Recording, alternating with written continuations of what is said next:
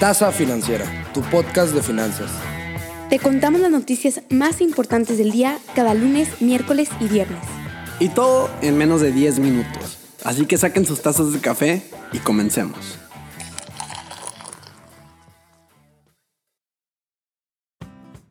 Muy buenos días gente, bienvenidos y bienvenidas a un capítulo más de esto que es La Tasa Financiera, tu podcast de finanzas. El día de hoy es lunes 8 de marzo y además el día de hoy se conmemora el Día Internacional de la Mujer. Hoy, como cada 8 de marzo desde 1975, año en el que se oficializó la conmemoración por las Naciones Unidas, se conmemora un día más de lucha de todas las mujeres por la igualdad de derechos. Es un día para recordar todos los avances y el trabajo que aún queda por hacer ante las desigualdades que continúan produciéndose entre hombres y mujeres de todo el mundo. El 8 de marzo es un día de lucha y por lo tanto no se festeja. Mi nombre es Edina Velasco y sin más pasemos a la primera noticia del día. Pues ya empezaron las malas noticias. Después de que aprobara la nueva reforma energética, la reconocida empresa Fitch Ratings, que se dedica a calificar riesgos crediticios, dijo que los proyectos están altamente apalancados y que es mucho riesgo lo que planean hacer con la energía del futuro. Un paso en falso y puede salir algo mal. Digo, esperemos que no pase, pero ¿para qué ponerte en ese riesgo?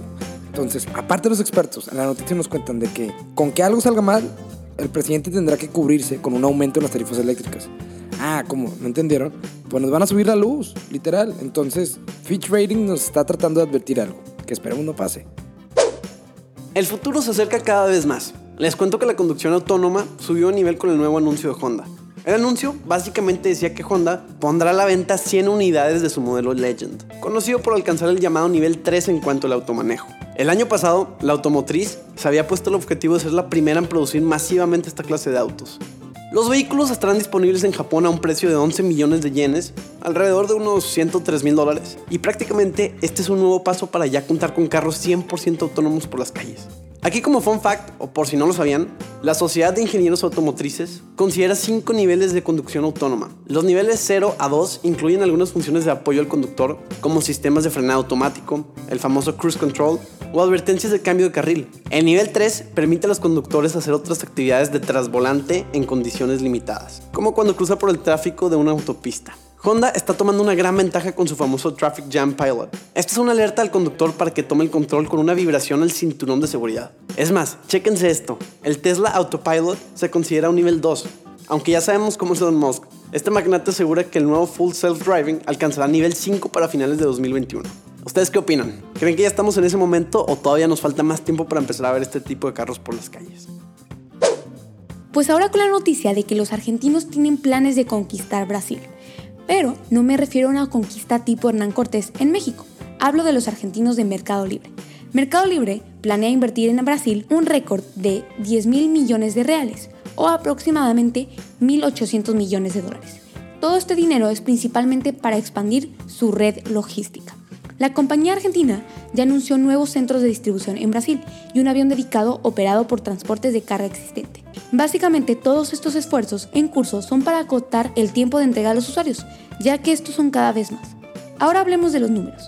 Los ingresos netos de la compañía en el cuarto trimestre del 2020 fueron de 1.300 millones de dólares, o sea, ligeramente encima de las estimaciones de Bloomberg. Estos números, que se muestran bastante sólidos, son un producto de un año de pandemia que empujó a los latinoamericanos a comprar cada vez más en línea y a tener que recurrir a las opciones de pago digital. Tan solo en Argentina, los ingresos aumentaron 144% interanual. Las acciones de Grupo México, líder en producción de cobre a nivel mundial, subieron el martes casi 7% en la bolsa. Y para los que no sabían, les doy un poquito de cultura general. Nuestro hermoso país, somos ricos de cobre y plata. Entonces, anteriormente las monedas se hacían con estos materiales.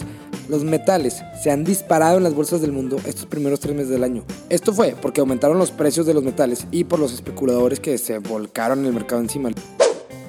Ahí les va otra empresa ganadora debido a esta pandemia. Y esta yo creo que ya muchos la conocen. Me refiero a Coursera, una plataforma de educación en línea. Y bueno, la noticia es que Coursera planea presentar documentos mañana para su oferta pública inicial. La compañía ha estado hablando con suscriptores desde el año pasado, pero mañana podría marcar su primer paso legal en el proceso de la oferta pública inicial. El negocio con sede en Mountain View y que fue fundado en 2012 fue valorado por última vez en 2.400 millones de dólares en los mercados privados.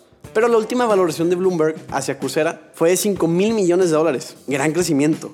Coursera ha tenido una pandemia muy concurrida, al igual que Udemy, otro proveedor masivo de cursos abiertos en línea que planea salir a bolsa y que yo llevo usando ya desde ese tiempo, ya sea para aprender Excel o incluso ahorita lo uso para empezar a aprender portugués. Pero bueno, el punto es que Coursera sigue creciendo debido a las circunstancias actuales y es más, de hecho lanzó Coursera for Campus para ayudar a las universidades a llevar a cabo cursos en línea con exámenes integrados más de 3.700 escuelas de todo el mundo están utilizando este software. En febrero, la compañía anunció que recibió la certificación B Corp, lo que significa que alcanza altos estándares para el desempeño social y ambiental. Y también se convirtió en una corporación de beneficio público. Entonces, como podrán ver, Coursera parece estar más que preparado para su oferta pública inicial. China nos apantalló con sus números del 2020. Pero ¿qué creen? Planean volverlo a hacer.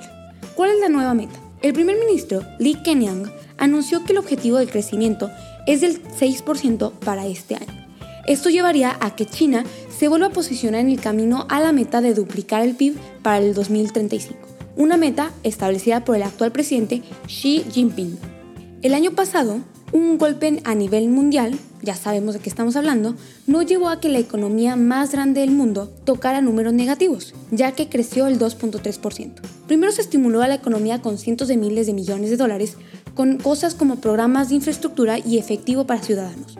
También se redujo la cantidad de dinero que los gobiernos locales podrían dar en bonos especiales durante el 2021 y además se ha fijado el déficit presupuestario para el año en alrededor del 3.2%. El primer ministro también comenta que hay otras metas, como cumplir con la estabilidad laboral, enfocarse en la innovación con investigación y desarrollo, así como reducir las emisiones y que esto, tarde que temprano, los llevará a cumplir con su meta de carbono neutral para el 2060. Les traemos la sección de mercados con información del viernes 5 de marzo. El S&P 500 subió 1.95% diario. El Nasdaq también incrementó 1.55% diario y el Dow Jones también 1.85% diario. Los tres subieron más de 1%. El dólar contra el peso cerró en 21.25 pesos por dólar y el euro contra el peso cerró en 25.34 pesos por euro. Los precios del petróleo y el gas siguen subiendo, especialmente después de que el jueves 4 de marzo la Organización de Países Exportadores de Petróleo, o la OPEP como muchos la conocen, y los productores aliados dijeron que extenderían los recortes de producción hasta abril. Y bueno, entre menos producto haya en el mercado, se vuelve más caro su valor, esta famosa ley de oferta y demanda. Aquí el panorama general es que el petróleo está siendo impulsado por los recortes de producción de la OPEP, y esto es a medida de que más países emergen de los bloqueos del coronavirus. Si han observado estas últimas semanas, se habrán dado cuenta de cómo la gente sí está saliendo y están utilizando más los carros. Ya hay más movimiento en la ciudad debido a que la gente ya se empieza a vacunar. Pero bueno, los precios del gas en Estados Unidos ya han subido a un máximo de un año.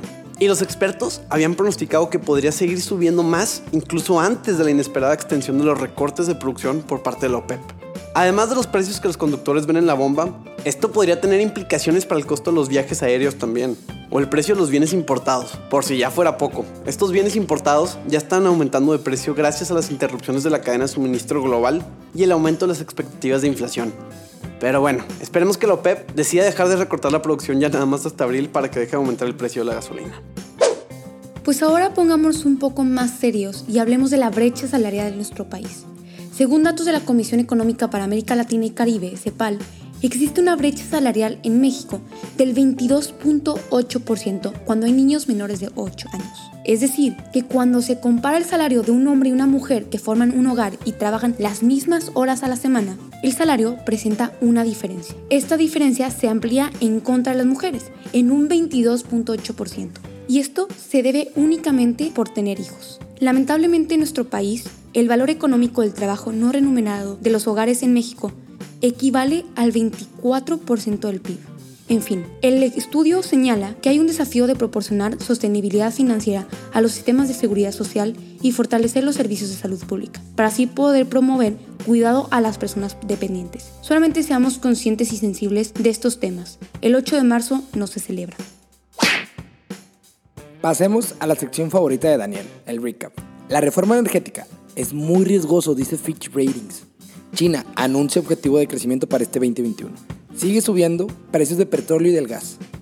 Honda está a un paso más cerca de la autoconducción de los carros. Coursera saldrá a bolsa gracias al COVID-19. Precio del cobre sube en lo que va el año. Mercado Libre llega a invertir a Brasil para expandirse.